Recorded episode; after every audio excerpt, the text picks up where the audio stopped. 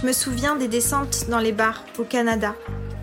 Parquées dans les camions de police, toutes les bouches du samedi soir essayaient de faire gonfler leurs cheveux et de changer leurs vêtements avec des petits rires nerveux pour être mises dans le même camion que les femmes.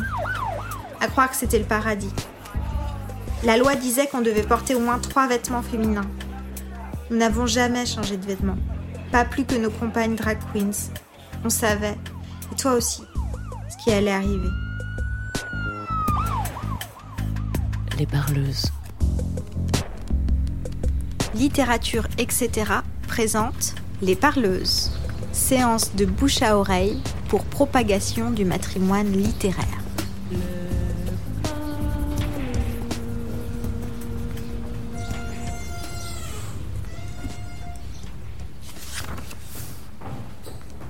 Pour en finir avec une histoire de la littérature qui invisibilise et minorise les textes d'autrices et donc nuit à la littérature elle-même, chaque mois, nous, les parleuses, organisons une séance de bouche à oreille pour propager le matrimoine littéraire. On invite une auteure, une autrice contemporaine à se faire passeuse de l'œuvre d'une autrice historique.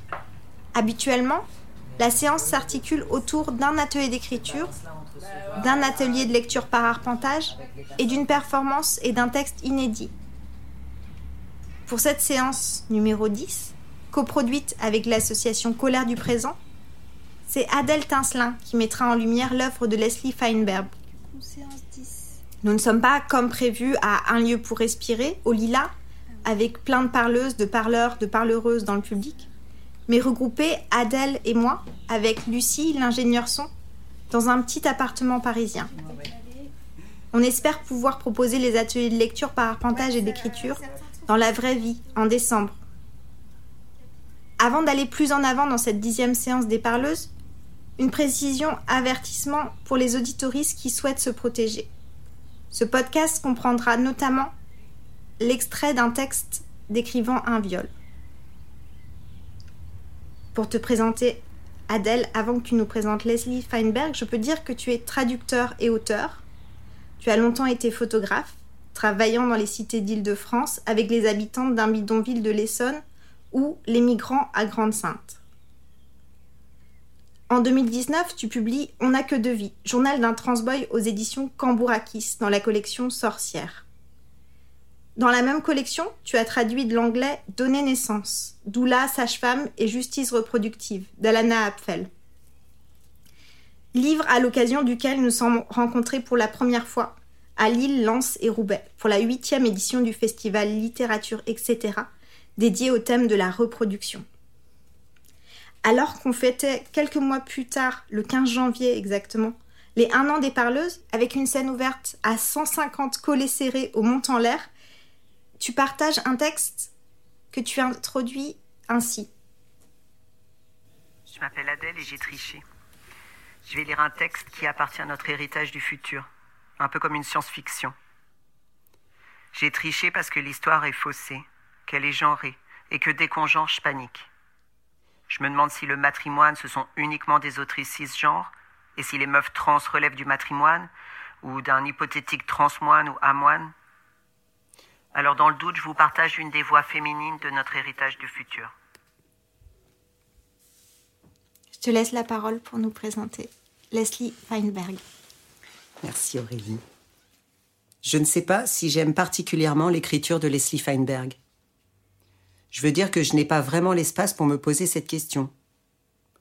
Tout simplement parce que dans notre histoire littéraire trans et non binaire, les autoristes se comptent sur le doigt d'une main, et qu'à partir de là, le seul fait qu'elles écrivent sur leurs expériences en tant que personnes trans et ou non binaires est un cadeau précieux. C'est tellement bon de savoir qu'il y a quelqu'une dans la place que cette question ne me vient pas vraiment à l'idée. Je n'ai pas ce luxe-là. J'aime les livres de Feinberg, il traverse ma vie, un point c'est tout. En 2016, Stephen Whittle, personne trans et professeur de droit sur les questions d'égalité, confiait Quand j'ai lu Leslie Feinberg, quand j'ai pris conscience de la possibilité de me situer au-delà du genre, j'ai senti que cela me redonnait ma capacité à être, ma capacité à faire. Ce sentiment que les écrits de Feinberg ont bouleversé nos vies, je crois que nous sommes nombreux à l'éprouver. car si je n'ai pas besoin que les autoristes se situent exactement au même carrefour intersectionnel que moi pour apprécier leurs écrits, je rêve de récits qui parlent de parties de moi, qui me fassent miroir, qui me représentent parfois, juste en partie, au moins un bout. Feinberg avait cette singularité et cette richesse d'être, selon ses propres termes, une personne blanche, antiraciste, enfant de la classe ouvrière, juive laïque, transgenre, lesbienne, communiste révolutionnaire. D'être une essayiste et une auteuriste intersectionnelle et qu'il a revendiqué dès ses premières luttes et ses premiers écrits. C'est pour cette raison que je l'aime et que j'ai envie de vous parler d'elle. Ou plutôt, j'ai envie de lui donner la parole, de laisser place aux mots tirés de ses ouvrages, de ses discours, de ses sites internet, qu'elle a écrit seule ou aidé dans les derniers moments de sa vie par Minnie Bruce Pratt, sa compagne de vie durant 22 ans et jusque sa mort. Par souci également de fidélité à ses attentes, en tant qu'activiste et auteurice. Dans l'accord de traduction publié à la suite de son roman, Feinberg précise Stone Butch Blues parle de sa propre voix et n'a nul besoin de l'intervention d'expertes entre les lecteurs et les protagonistes. Ne tentez pas de présenter le roman aux lecteurs. Ce roman peut se présenter de lui-même, Jess Goldberg également. Stone Butch Blues est la voix d'une personne qui vit les oppressions, la résistance et la fierté. Laissez les lecteurs entendre les propres mots de Jess Goldberg. C'est donc en tant que lectrice trans et non-binaire d'un certain nombre des ouvrages de Leslie Feinberg que je parle ici. Feinberg préférait utiliser les pronoms anglais she, ze pour se désigner, même si elle a aussi déclaré Je me soucie du pronom qui est utilisé, mais les gens m'ont respecté avec le mauvais pronom et m'ont manqué de respect avec le bon. Il est important de savoir si quelqu'un utilise le pronom comme un bigot ou s'il essaie de faire preuve de respect. J'utiliserai pour désigner Leslie le pronom Yel, équivalent français le plus proche et le plus couramment utilisé pour désigner les personnes non binaires. Il allait aussi de soi que j'utilise un langage inclusif et que je favorise l'utilisation du féminin pour marquer le pluriel. Enfin, précisons que Feinberg a vécu dans la période de construction de nos communautés et qu'elle a toujours souligné le fait que le vocabulaire qu'elle utilisait était un vocabulaire en mouvement, en vie et en ajustement perpétuel. Dans une interview de 94, Feinberg commente la réponse du commissaire d'exposition du Musée des Natifs états-uniens à New York.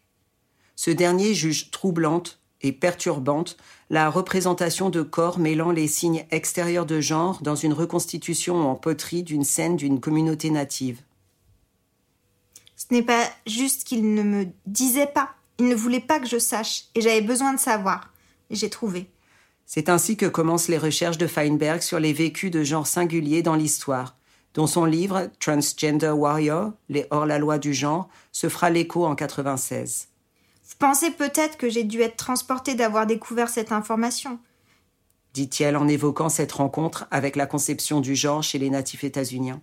Mais j'enrageais que ces faits nous aient été dissimulés, et que tant de personnes natives, scrutées de manière arrogante par les militaires, les missionnaires et les anthropologues, aient été massacrées. Leurs histoires orales, elles aussi avaient-elles été perdues à tout jamais? Et elle conclut à propos de cet échange en citant l'auteur nigérian chinois Achebe Tant que les lions n'auront pas leur propre histoire, l'histoire de la chasse glorifiera toujours le chasseur. Cette détermination à rendre visibles les existences, les luttes et les récits des communautés lesbiennes, trans et non-binaires traversent ses romans. C'est ce qui motive Feinberg à revenir sur l'histoire des luttes dans ses essais et à prendre la parole à chaque fois qu'elle en a l'opportunité et quel que soit son état de santé. Stone Butch Blues, premier roman de Feinberg, s'offre à nous en français cinq ans après la mort de Feinberg en 2014. Traduit déjà dans de nombreux pays, il a circulé sous forme de brochure dans le milieu trans depuis sa parution en anglais en 93. J'ai envie de commencer par ce délai de 26 ans. Car la manière dont ce texte nous arrive en dit long sur qui était Feinberg, sur son éthique irréprochable et jusqu'au boutiste, sur son rapport aux luttes, à l'écriture, à la communauté LGBTQI, sur l'histoire trans et la culture d'invisibilisation systémique des enjeux de nos communautés. Feinberg s'est longuement battue pour récupérer les droits de Stone Butch Blues, qu'elle a souhaité reverser à sa communauté et sortir du marché capitaliste. C'est ainsi que ce texte a pu être traduit en français après huit années d'un extraordinaire travail collectif et bénévole d'une trentaine de traductrices et relectrices non professionnelles, largement issues du milieu trans et non-binaire. Édité en 2019 sans ISBN par une association, Hystérique et Associée, Stone Butch Blues est vendu à prix coûtant et librement disponible en PDF, en français et en anglais sur le site de l'association. La traduction, annotée de manière précise et intersectionnelle, est encadrée de textes qui situent le roman et le replacent dans son contexte de lutte. C'est cette traduction que je salue qui est citée dans ce texte. Les extraits des autres ouvrages ont été traduits par mes soins.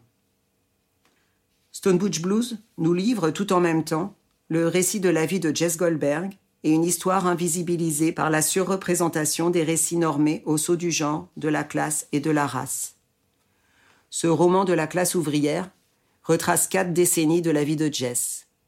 Son enfance et son genre différents dans les années 50, son entrée en tant que jeune butch dans le monde de l'usine et dans les bars d'avant Stonewall à Buffalo dans les années 60, la découverte d'une communauté, puis les distances prises avec cette dernière durant sa vie dans l'autre genre dans les années 70, et enfin sa vie en tant que personne non binaire dans les années 80. Stone Butch Blues est un roman contre les oppressions. Les violences qu'il décrit ne le sont pas par provocation ni sensationnalisme. Pourtant, je me souviens du choc de cette lecture, de la prise de conscience du degré de violence policière et institutionnelle auquel les Butch et les femmes des années 60 avaient été systématiquement confrontés. À tel point que j'ai hésité à lire un de ces passages qui raconte crûment le traitement réservé par la police états-unienne de l'époque aux personnes qui ne se soumettaient pas aux normes binaires de genre et à la règle consistant à porter au moins trois vêtements correspondant au genre qui leur était assigné à la naissance. Mais c'est par le choc de cette violence-là qu'a commencé ma rencontre avec Feinberg. La première fois qu'il a fourré ma tête dans les toilettes, j'ai retenu ma respiration. La deuxième fois, il m'a tenu sous l'eau si longtemps que j'ai aspiré de l'eau et senti la forme dure de la merde contre ma langue. Quand Mulroney m'a tiré la tête des toilettes, je lui ai vomi partout dessus. J'ai continué à avoir la nausée et des hauts le cœur pendant un bon moment. Oh merde, dégagez-la d'ici, sont mutuellement. Hurlaient les flics alors que je continuais de vomir. Non, a dit Mulroney. Menotez-la ici, sur le bureau. Ils m'ont soulevé et m'ont lancé sur le dos en travers du bureau et m'ont menotté les mains au-dessus de la tête. Quand un flic a enlevé mon pantalon, j'ai essayé de calmer les spasmes de mon ventre pour ne pas m'étouffer avec mon propre vomi. Ah, c'est pas mignon ça, un slip, a lancé un flic à un autre espèce de tordu. J'ai regardé la lumière au plafond. Une grosse ampoule jaune brillait derrière un grillage en métal. La lumière m'a rappelé la longue série de westerns que j'ai regardés à la télé après avoir emménagé dans le nord. Quand quelqu'un était perdu dans le désert, la seule image qu'on voyait était un soleil éblouissant. Toute la beauté du désert était réduite à cette unique impression. Regarder cette ampoule de prison m'a évité de voir ma propre déchéance. Je suis simplement partie. Je me suis retrouvée dans le désert. Les montagnes se sont élevées à ma rencontre. J'ai marché vers elles, cherchant un refuge, mais quelque chose m'a tiré en arrière. Fait chier à cracher Mulroney. Tournez là. Sa putain chatte est trop large. Ma sidération à cette lecture était redoublée à l'époque par la croyance que ce récit était rigoureusement autobiographique. Il a fallu que j'atteigne la quasi-fin du récit pour comprendre que ce n'était pas le cas, et que peu importait. Ce récit fictionnel, tout comme Jack King Dreams, qui dans la continuité de Stone Butch Blues dépeint le monde militant des travailleuses Gwyn et trans des années 90 et 2000 à New York, est profondément inspiré de la vie de Feinberg et de celle de sa communauté. Cette intrication profonde entre le plus intime et le plus politique, la force de frappe de cette capacité à rendre public et commun ce qui nous traverse en tant qu'individus situés, me touche et m'inspire. Dans la préface de 2003, qu'elle a rédigée pour le dixième anniversaire de Stone Butch Blues, Feinberg précise J'ai écrit ce récit de l'intérieur, immergé dans ses profondeurs, tracté par son courant. Lorsque j'ai tenu ce livre entre mes mains, les mots imprimés m'ont paru semblables à la vague trace d'un animal dans un paysage régulier, une piste froide que je n'arrivais pas à suivre. Aujourd'hui, dix ans plus tard, je suis surprise et étonnée de redécouvrir les personnages que j'ai créés et qui ont, elles-mêmes, développé leur vie imaginaire, indépendamment de la mienne, comme des enfants qui grandissent. J'ai découvert un cheminement différent de mon histoire personnelle, pourtant marqué par l'intime familiarité avec ma propre expérience de vie. J'ai repéré la théorie, dans sa forme vivante, dans les mouvements et les interconnexions. Pas difficile à comprendre, mais difficile à vivre. Et j'ai senti la chaleur de ce feu, impossible à éteindre, qu'est la résistance à l'oppression. Est-ce que c'est de la fiction? On, on, me le demande souvent. Est-ce que c'est vrai? Est-ce que c'est réel? Oh, c'est tout ce qu'il y a de plus réel, tellement réel que ça saigne, et pourtant c'est un rappel. Ne jamais sous-estimer le pouvoir de la fiction à dire la vérité. Peut-être aussi que croire en sa dimension autobiographique était ma seule manière à l'époque d'admettre que ces luttes et ces violences avaient réellement existé dans toute leur cruauté et leur implacabilité. Que c'était en tant qu'héritier de ces luttes et de cette histoire que je pouvais exister aujourd'hui au grand jour, préservé jusqu'à maintenant de ces violences. Ce texte que je partage est ma manière d'exprimer la gratitude que j'éprouve envers toutes ces personnes qui ont lutté avant moi et me permettent d'en apprendre davantage chaque jour sur mon histoire. Autant que ces textes, c'est son éthique de lutte et de vie que me touche évidemment chez Feinberg, sa détermination et son exigence, sa résistance et sa puissance. Leslie Feinberg est née en 49 à Kansas City, dans le Missouri, et a grandi dans les cités ouvrières de Buffalo, dans l'État de New York, dans une famille juive de la classe ouvrière où il n'y a pas de place pour les expressions singulières des sexualités et des genres. J'ai enlevé mes sous-vêtements en coton, mon t-shirt, et je me suis glissée dans sa chemise. Elle était si raide que mes doigts de onze ans ont eu du mal à boutonner le col. J'ai pris une cravate sur le cintre, j'ai fait un nœud maladroit. J'ai mis la veste et me suis regardée dans le miroir. Un son est sorti de ma gorge, comme un hoquet. J'ai aimé la petite fille qui se tournait vers moi. J'essayais de voir loin dans l'avenir quand les vêtements seraient à ma taille, d'entrevoir la femme que je deviendrais. Je ne ressemblais à aucune des filles ou des femmes que l'on voyait dans le catalogue Sears. Je n'avais jamais vu de femme adulte ressemblant à ce que je m'imaginais être quand je serais grande. À la télé, aucune ne ressemblait à cette petite femme que reflétait le miroir. Aucune dans les rues. Je le savais bien. Je, je passais mon temps à chercher. Pendant un instant, j'ai vu dans ce miroir la femme que j'allais être une fois adulte, qui me regardait fixement. Elle avait l'air inquiète et triste. Je me demandais si j'étais assez courageuse pour grandir et devenir elle. Je n'ai pas entendu la porte de la chambre s'ouvrir. Au moment où j'ai vu mes parents, c'était déjà trop tard. Leur expression s'est glacée. J'avais tellement peur que j'ai senti mon visage se figer. Des nuages menaçants emplissaient mon horizon. Enfant, ne voyant personne à qui s'identifier, Yael conclut qu'elle n'est pas destinée à devenir adulte, comme elle en témoigne avec humour lors de son soixantième anniversaire. J'ai décidé depuis longtemps que ce qui était important pour moi, c'était comment je vivais, et non pas combien de temps. Isolée familialement et socialement, Feinberg se dédie à sa communauté et à sa famille choisie, le joyau de ce lien qui se tisse dans le vécu des luttes communes. Dans une intersectionnalité sans faille et sans cesse réaffirmée, dans le tissage profond, délicat, toujours réinventé des luttes anticapitalistes, antiracistes, antivalidistes, féministes et queer. J'ai vécu selon ce principe qu'un coup porté à l'une est un coup porté à tous.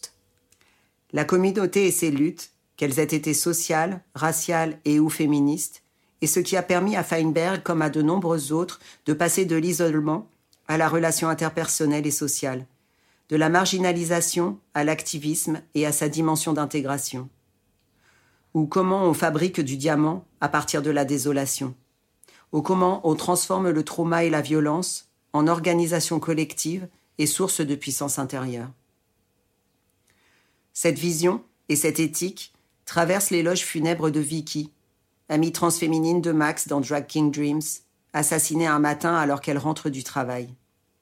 On y entend la complexité des luttes prises dans les relations interpersonnelles, les différences des vécus des différentes communautés de genre et des préjugés qui s'insinuent là où l'on n'aurait pas pensé à les débusquer. Les nécessaires questionnements, remises en question et célébrations de cette dentelle si délicate. On ne pouvait pas s'empêcher de respecter Vicky. Elle était tellement attachée à ses valeurs, sa vision politique était tellement claire. J'aimais ça chez elle, et je, l'aimais comme amie. Mais au fond, je n'ai jamais ressenti d'empathie pour elle en tant que travestie. Ce qui, sans doute, devrait être le plus évident, dis-je en désignant mon costume et ma cravate, parce que j'en suis un, moi aussi. Vicky et moi n'étions pas le même genre de travesti. Elle parlait couramment deux langues du genre. C'est comme ça qu'elle communiquait qui elle était. Moi, je n'ai qu'une manière d'exprimer qui je suis. Je regrette mon dernier échange avec Vicky. Je l'ai imaginé repartir chez elle vers un travail confortable et une personne qui l'adorait. Et d'un coup, j'ai senti la jalousie m'enflammer. Parce que je me suis dit qu'elle pouvait juste enlever sa perruque et sa robe et se mouvoir dans le monde autrement, d'une manière que je jugeais clandestine. Mais il faut au moins deux pronoms pour approcher un peu ce qu'était la vie de Vicky. Elle n'était pas moitié-moitié de quoi que ce soit.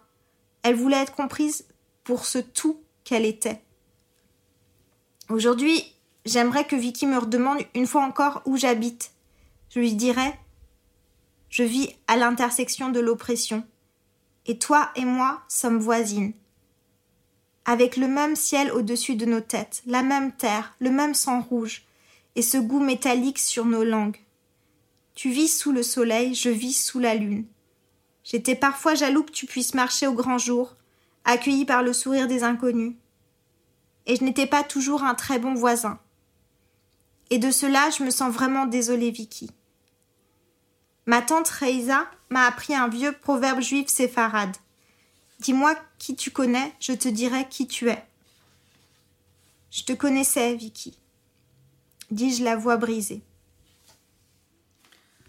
Le vaste spectre des luttes dans lesquelles Feinberg s'est engagé part évidemment de la transgression des normes de genre, à laquelle se trouve confronté l'enfant considéré comme trop masculine qui elle est. Leslie Feinberg se définit à la fois comme personne transgenre, lesbienne et femme, et fera le choix de ne pas changer de prénom. C'est ce qu'elle résume par les termes de hors-la-loi du genre. Dans un entretien du 21 octobre 1996 avec Kate Bornstein, autrice et performeuse états-unienne transféminine, Leslie Feinberg affirme En tant que femme, je ne revendiquerai le qualificatif de masculine que tant que l'association de ces deux termes fera de moi une hors-la-loi. Kate Bornstein défend quant à elle la nécessité de déployer son genre de manière radicale et d'oser explorer et revendiquer les espaces d'expression des non-binarités. Pour moi, transgenre signifie genrer de manière transgressive. C'est quiconque transgresse une règle du genre c'est quiconque vient déranger le genre. Teresa, l'amour de Jess, fait les frais de ces normes du genre lorsqu'elle s'engage dans les mouvements féministes sur le campus de l'université où elle travaille. De retour chez elle, elle témoigne des tensions qui traversent les luttes féministes de la fin des années 60 et du début des années 70. J'ai trouvé Teresa assise à la table de la cuisine, verte de rage. Quelques lesbiennes d'un nouveau groupe du campus s'étaient moquées d'elle parce qu'elle était femme. Elle lui avait dit qu'elle avait subi un lavage de cerveau. Je suis super énervée, à lancer Teresa en donnant un coup sur la table. Elles ont dit que les Butch étaient des sales machistes. Je savais bien ce que machiste voulait dire, mais je comprenais pas du tout ce que ça avait à voir avec nous. Elles se rendent pas compte qu'on n'y est pour rien, nous, dans cette merde, et qu'on se la prend simplement dans la gueule? Elles s'en foutent, bébé. Elles sont pas prêtes de nous faire une place. Peut-être qu'avec Yann, Grant et Edwin, on pourrait aller à une de leurs réunions et leur expliquer. Teresa a posé la main sur mon bras. Ça va pas aider mon chou. Elles sont vraiment en colère contre les Butch. Pourquoi? Elle a réfléchi à la question. Je pense que c'est parce qu'elles ont tracé une ligne. les femmes d'un côté et les hommes de l'autre. Les femmes qui, selon elles, ressemblent à des hommes sont l'ennemi. Et les femmes comme moi euh, couchent avec l'ennemi. On est trop féminine à leur goût. Je l'ai arrêté. Attends un peu. On est trop masculine et vous êtes trop féminine Qu'est-ce que c'est que ce bordel? Qu'est-ce qu'il faut qu'on fasse alors? Prendre un mètre et mesurer pile poil le milieu avec l'index? Kate Bornstein fait l'écho dans ce même entretien de cette absurdité. Pourquoi me demande-t-on de rentrer dans une catégorie que personne jusqu'à aujourd'hui n'a été en mesure de définir? Qui est capable de la définir En 91, après l'exclusion de Nancy Burkholder d'un rassemblement musical de féministes radicales, le Michigan Women Music Festival, Feinberg s'associe à Ricky Wilchins, femme d'affaires, qui organise la protestation contre le Michfest, la transphobie et l'exclusion des personnes trans des milieux féministes. Il existe une longue histoire de l'exclusion des corps transféminins considérés comme imposteurs, supposément incapables de comprendre le vécu éprouvé par les femmes nées femmes. Face au refus de les accueillir dans les espaces protégés du sexisme, auxquels les femmes cisgenres s'offrent l'accès, Feinberg souligne le besoin criant de refuge pour toutes les femmes et rappelle ce qu'il est essentiel de rappeler aujourd'hui, encore, face à la transmisogynie destructrice affichée par un certain milieu dit féministe. Lorsqu'on commence à poser une règle qui définit qui est une femme et en garder les frontières, n'est pas seulement une menace pour toute personne qui ne correspond pas à la règle. Cela instaure une atmosphère malsaine. Qui est assez pure pour décider qui est assez femme? Cela nous ramène à la définition de la femme et au déterminisme biologique, qui a toujours été la matraque utilisée contre les femmes. On ne peut pas tout à coup brandir ça comme une arme de libération. C'est un recul par rapport au mouvement de libération. 4 en 93, 31 en 94, Yale ouvre Camp Trans pour les humaines nées humaines à côté du festival. Yale placarde des textes défaisant les mythes du genre. Malgré les nombreuses insultes et humiliations et grâce à l'intervention des lesbiennes Avengers qui les escortent, Yale pénètre dans le Michfest et parviennent à engager le dialogue. Face à 200 femmes, Feinberg s'exprime. Il y a toujours eu des femmes trans pour aider à construire les mouvements féministes. Et dans quelques rassemblements féministes que vous ayez été, vous avez été aux côtés de femmes trans. Vous êtes-vous senti en danger? Ce sont des femmes dans un monde qui est les femmes. Et donc bien sûr, les femmes trans veulent être incluses dans les mouvements féministes pour les mêmes raisons que toutes les femmes, pour se sentir en sécurité. Une nuit de fête commune s'ensuit, mais le Michfest ne modifiera jamais sa règle d'inclusivité jusqu'à sa défection et sa fermeture en 2015, possiblement pour ces mêmes raisons d'exclusivité. Cette lutte pour l'autodétermination de nos genres comme un droit humain fondamental est une lutte en cours aujourd'hui et qui a son histoire. Feinberg rêve de forger de larges communautés intersectionnelles qui prennent soin les unes des autres. Les oppressions de genre se basent sur la conception idéologique que les genres sont naturels, maintenant la croyance en l'existence d'un gouffre infranchissable entre les deux genres, préservant la hiérarchie constitutive du patriarcat. C'est pourquoi il est si important pour Feinberg de défendre une approche intersectionnelle des luttes de genre. Il y a aujourd'hui, je crois, une volonté de créer le mouvement le plus large possible de personnes qui franchissent les frontières des assignations de sexe ou de genre et de rappeler dans son discours, lors de la conférence True Spirit, Nous sommes toutes blessées dans cette société. Mais nous ne savons pas toujours où se situent les blessures des unes et des autres. Cela signifie que nous pouvons nous blesser sans en avoir conscience. Toute personne qui a été traitée injustement ou qui a été méprisée dans cette société ressent une colère justifiée. Je crois que nous devons faire attention à ne pas déchaîner cette rage les unes sur les autres. Nos identités ont été réduites à des caricatures dans la culture dominante. De ce fait, nous entretenons toutes des malentendus les unes envers les autres. Mais je ne crois pas que cela signifie que les problèmes soient insurmontables. Nous avons besoin les unes des autres. Nous savons toutes ce que c'est que de se battre seul nous avons besoin de la force de chacun, en tant qu'alliés, et nous savons ce que c'est que de se sentir seul à être différente. lorsque la différence prend soudain la forme de la diversité, nous faisons l'expérience de la guérison. J'ai été touchée de voir que les femmes et les hommes trans avaient créé un atelier lors de cette conférence pour réfléchir à des manières plus sensibles de travailler ensemble. J'ai entendu certaines personnes qui ne sont pas trans critiquer les femmes trans, parce qu'elles prenaient trop de place ou étaient trop péremptoires, parce qu'elles étaient socialisées comme des hommes. C'est une chose pour les femmes trans de discuter des questions de socialisation en mixité trans. Mais c'est une formule pleine de préjugés et dangereuse dans la bouche des autres.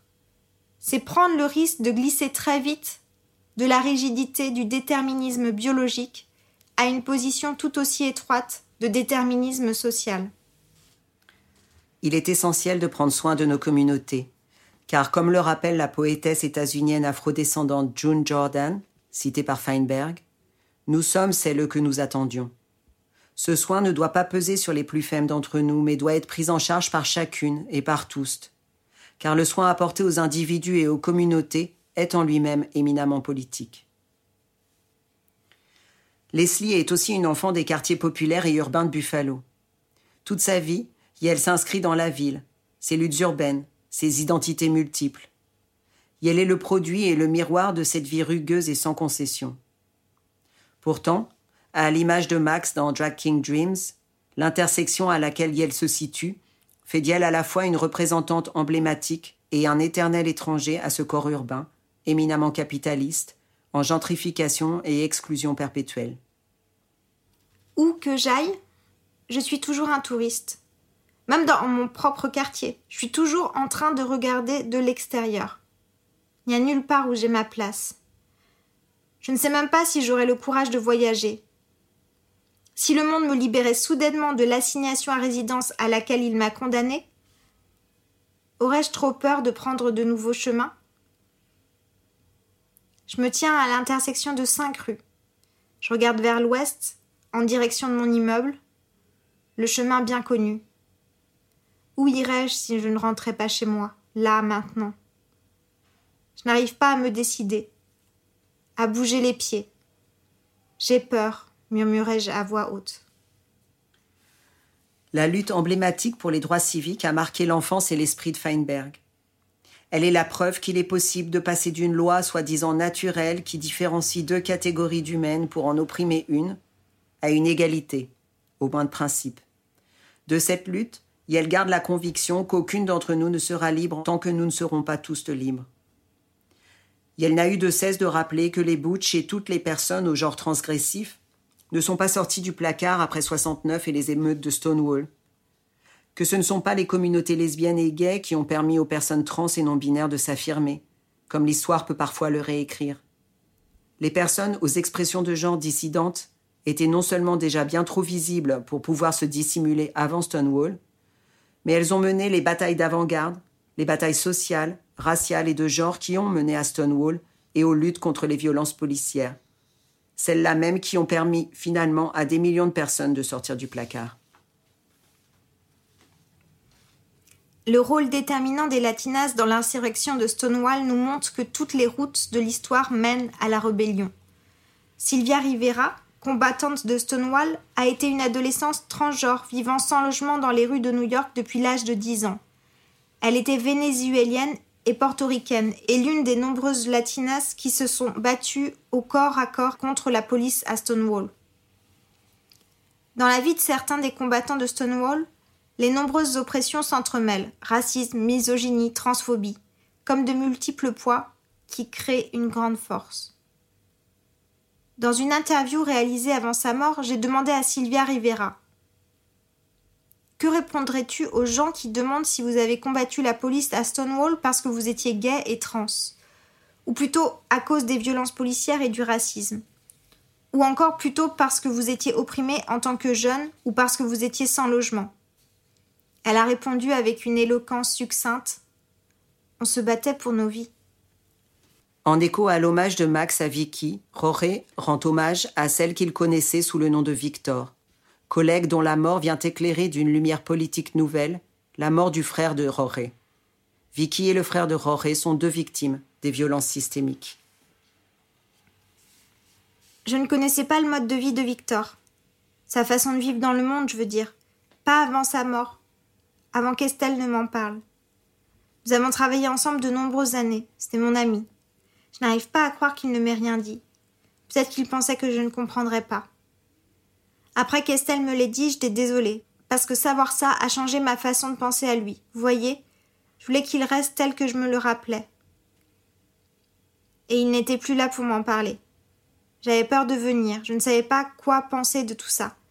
Victor était là pour moi quand la migra a tué mon frère pour avoir traversé la frontière. Je ne sais pas comment j'ai fait les jours qui ont suivi la mort de mon frère. Victor venait à la maison chaque jour, chaque jour pendant longtemps. Après que Victor ait été tué, de cette façon si brutale, Estelle a dit qu'elle ne voulait pas comparer le meurtre de mon frère à celui de Victor. Mais elle m'a dit Ils ont tué ton frère pour avoir franchi une frontière qui ne devrait pas être là.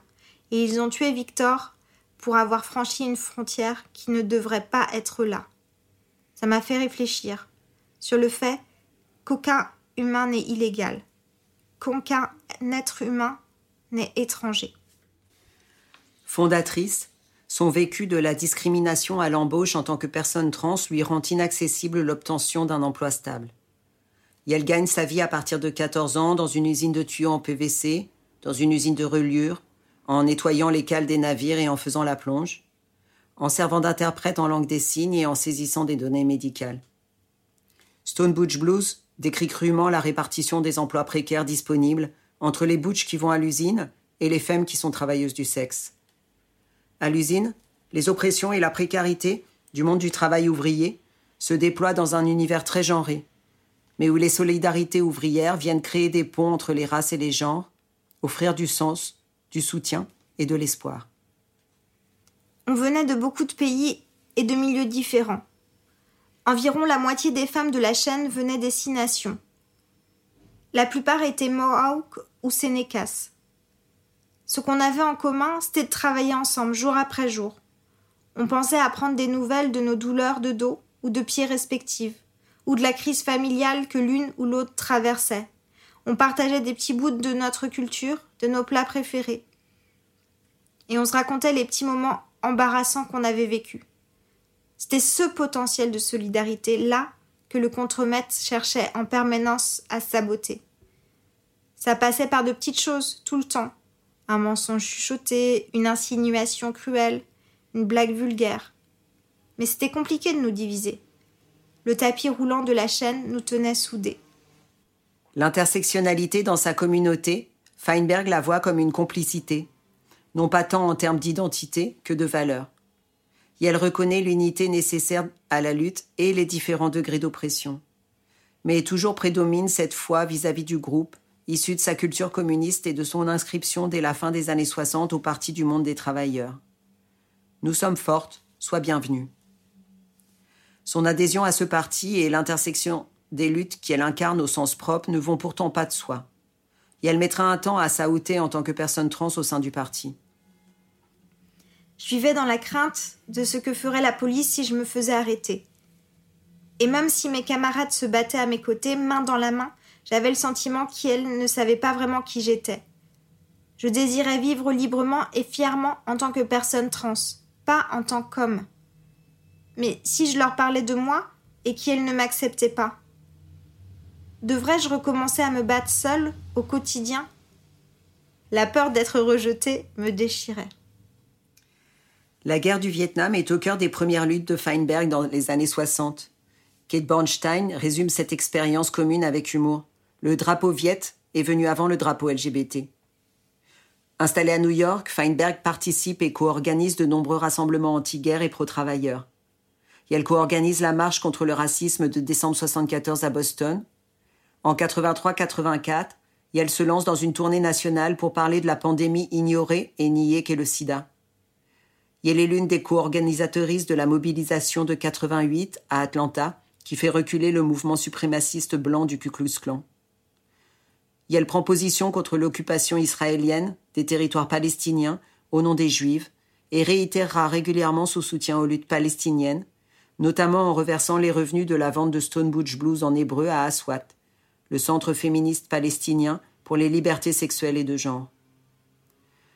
Dans un discours en défense de Moumia Abu Jamal, Yel repose une fois encore la nécessité de la lutte contre les violences policières et l'extrême droite et en appelle à l'unité des luttes au travers d'un déconditionnement nécessaire des visions blanches du monde.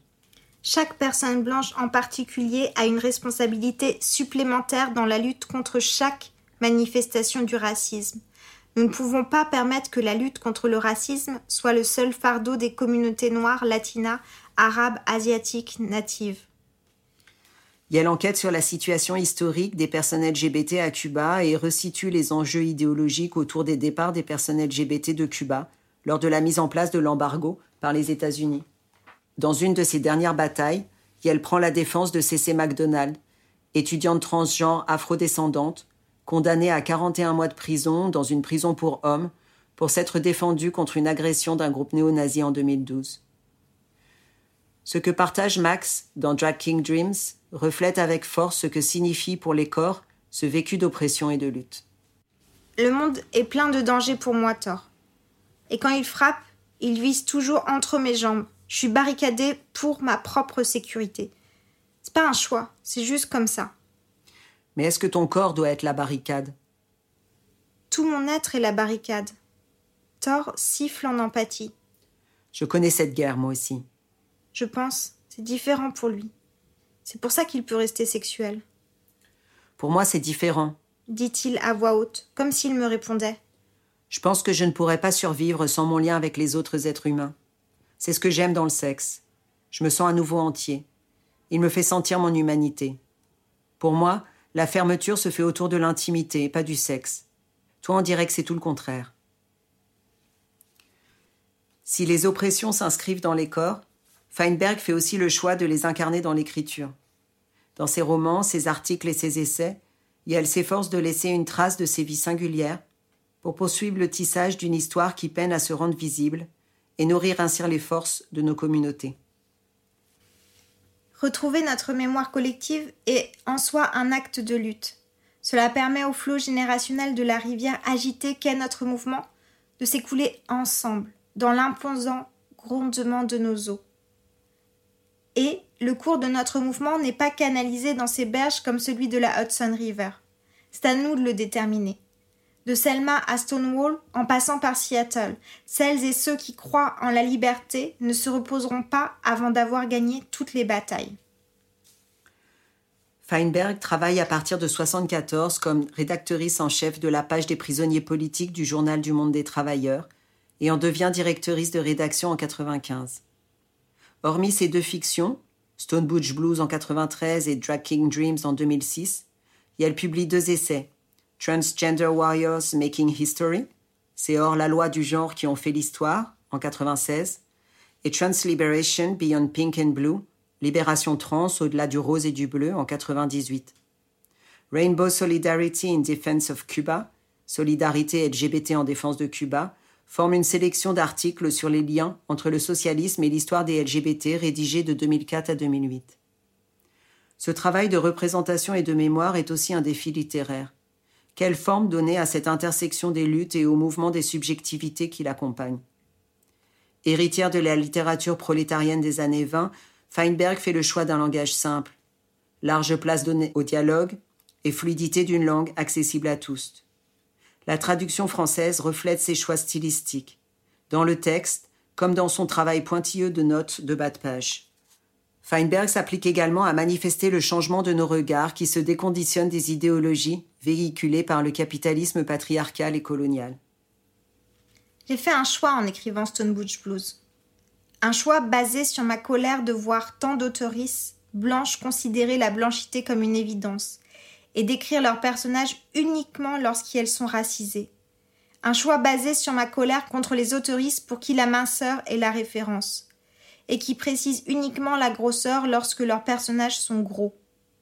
Contre les autoristes qui considèrent implicitement que leurs personnages sont valides ou n'ont aucun handicap, mais qui leur collent une étiquette dans le cas contraire.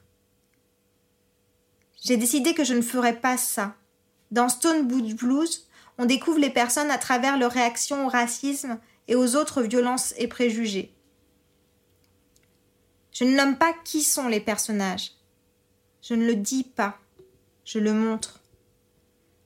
Cela implique que les différentes personnes qui lisent ce livre auront différentes images quant au gabarit, silhouettes, capacités et autres des personnages. Et, en tant que lectrice, toutes ont un point de vue valable. Et c'est là un vrai travail de forgeronne que d'inventer des mots, créer des représentations, ouvrir des imaginaires, afin de pouvoir exprimer nos vécus et dépeindre les paysages et les territoires que nous occupons. Ce qu'elle pointe sans concession, c'est combien nos écritures se doivent de donner corps à nos subjectivités, à leurs transitions et transmutations, et que ce travail est un travail de longue haleine, sans cesse recontinué. Travestis, drag kings, F2M, hommes trans, troisième genre, intersexe et autres, ainsi que leurs partenaires, amis, familles et alliés.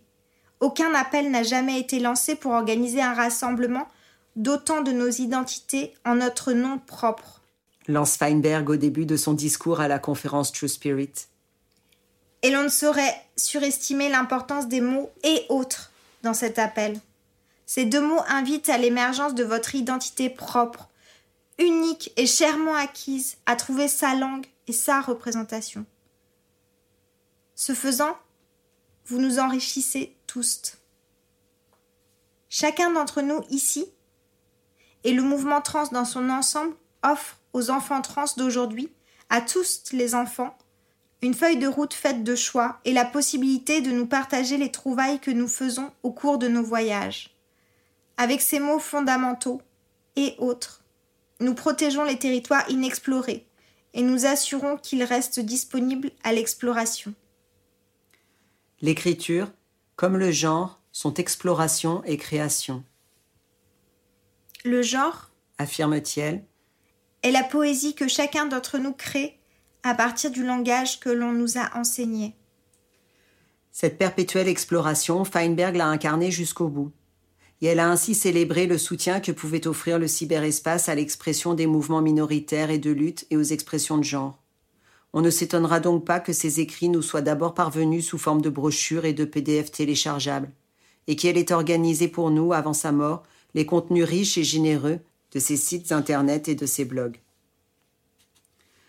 Feinberg est morte en 2014 de manière prématurée des suites de la maladie de Lyme. L'accès aux soins pour les personnes qui transgressent les frontières du genre a été un de ses grands chevaux de bataille. La peur d'être maltraitée pour son identité de genre, comme la pauvreté et l'absence d'assurance maladie qui va avec aux États-Unis, font fuir Jess de l'hôpital, où elle est soignée après une agression brutale dans le métro. Quand j'ai rouvert les yeux, il n'y avait plus qu'une infirmière dans la chambre. Elle écrivait sur un porte-bloc. J'ai essayé de m'asseoir. Elle s'est approchée pour m'aider. Il y avait de la gentillesse dans son sourire. Un officier de police va vous aider à faire une déposition. J'ai écarquillé les yeux, j'avais peur. C'est une obligation légale. A-t-elle précisé Restez allongé là maintenant. N'essayez pas de vous lever, je reviens dans un moment. Je me suis levée dès qu'elle est partie. La chambre tournait autour de moi, j'avais du mal à fixer mon regard sur quelque chose. Il découvrirait vite que je n'avais pas d'assurance santé. D'un instant à l'autre, un flic allait arriver. Chaque bout d'information que je pourrais donner serait un mensonge. J'étais toujours une hors-la-loi du genre. À chacune de mes rencontres avec la police, je pouvais finir en garde à vue. J'ai paniqué. C'était le moment de m'enfuir. Atteinte depuis les années 70 de la maladie de Lyme alors méconnue, Feinberg n'est diagnostiquée qu'en 2007. Et elle attribue son état de santé catastrophique en large partie aux préjugés envers son expression de genre, qui lui ont rendu l'accès aux soins de santé extrêmement difficile, ainsi qu'au manquement des autorités médicales en matière d'information, de traitement et de recherche sur Lyme et ses co-infections, dont elle parle sur son blog Transgender Warrior dans l'article Victime d'une guerre non déclarée. Et elle revient sur cette question dans un article au titre explicite Je ne peux pas me permettre de tomber malade retranscription d'une intervention lors de la deuxième conférence sur la santé trans à Boston. J'ai beaucoup de chance d'être en vie aujourd'hui et de pouvoir vous parler de la crise du système de santé pour les personnes trans. J'ai frôlé la mort toute l'année dernière, sans pouvoir obtenir de diagnostic, de test ni de remède. Deux murs m'ont fait obstacle. L'étroitesse d'esprit et la pauvreté. Ces deux obstacles sont mortels dans un système économique qui gère les soins de santé comme une industrie basée sur le profit. Quand la maladie m'affaiblit et m'effraie, je n'ai aucune envie qu'un inconnu examine mon corps. Je me sens vulnérable à une possible hostilité. Je me souviens de l'interne qui, alors qu'il m'examinait pour une angine, a soudainement fourré sa main dans mon pantalon et crié Vous êtes un monstre. Et je me souviens du médecin qui m'a dit d'une voix calme que c'était le diable et non Jésus qui m'a encouragé à choisir le chemin que j'ai pris dans la vie. C'est pourquoi j'ai toujours inventé de faux noms et donné de fausses identités au personnel des urgences. J'ai toujours cherché à obtenir un diagnostic médical vite fait, une ordonnance et à préserver ma dignité. Évidemment, cela signifie que je n'ai jamais bénéficié d'une continuité de soins de la part d'un médecin traitant, en qui je pouvais avoir confiance pour soigner mon corps avec attention et respect. Feinberg n'attend ni commisération envers les personnes trans, ni levée de bouclier contre le personnel soignant. Yen en appelle au contraire au dialogue, à l'échange, qui seuls peuvent permettre une modification des regards et un accueil bienveillant et en conscience des personnes trans au sein du système de santé. Je crois que c'est sur cette note que j'aimerais finir. Feinberg était une militante d'une autre génération. Son vécu de violence et d'exclusion, sa maladie chronique ont fait d'elle une activiste inébranlable et infatigable. Pourtant, si elle a battu le pavé, affronté la police, fait front dans les batailles de rue, et elle en a toujours appelé au dialogue et au pouvoir des mots, à notre capacité de transformation personnelle et collective. Quand le travail des mots lui est devenu trop difficile et qu'elle n'a pu quitter sans difficulté son appartement, et elle a entrepris de photographier son quartier de Syracuse, dans l'État de New York, ses habitantes racisées et blanches, ses sociabilités, ses jardins ouvriers, ses trottoirs et ses bétons à travers le grillage de son balcon. Sans doute aujourd'hui, elle se serait élevée pour trouver toutes les manières créatives possibles de poursuivre les luttes contre les systèmes d'oppression à l'œuvre dans le contexte du confinement, en présence ou non de nos corps physiques. En ces temps de grande transmutation et de profonde crise de conscience, j'ai envie de rendre, non pas un hommage, mais un transmage à ce qui elle laisse derrière elle et qui nous inspire, nous fait avancer et nous transforme. C'était Les Parleuses, un podcast itinérant imaginé par Littérature, etc. Marraine des Parleuses, Chloé Delhomme. Direction artistique, Aurélie Olivier. Administratrice de production, Sarah Elliott. Ingénieur son, Lucie Piou. Et merci spéciaux à Pascaline Mangin, Anna Rizzello et François Annick. En fait, j'aime pas l'énergie que j'ai mis dans l'intro, donc euh, je vais. Les Parleuses. Un projet soutenu par la SOFIA, la DRAC Île-de-France, la région Île-de-France, la région Hauts-de-France, la métropole européenne de Lille, la ville de Lille et les 104 contributoristes de notre financement participatif.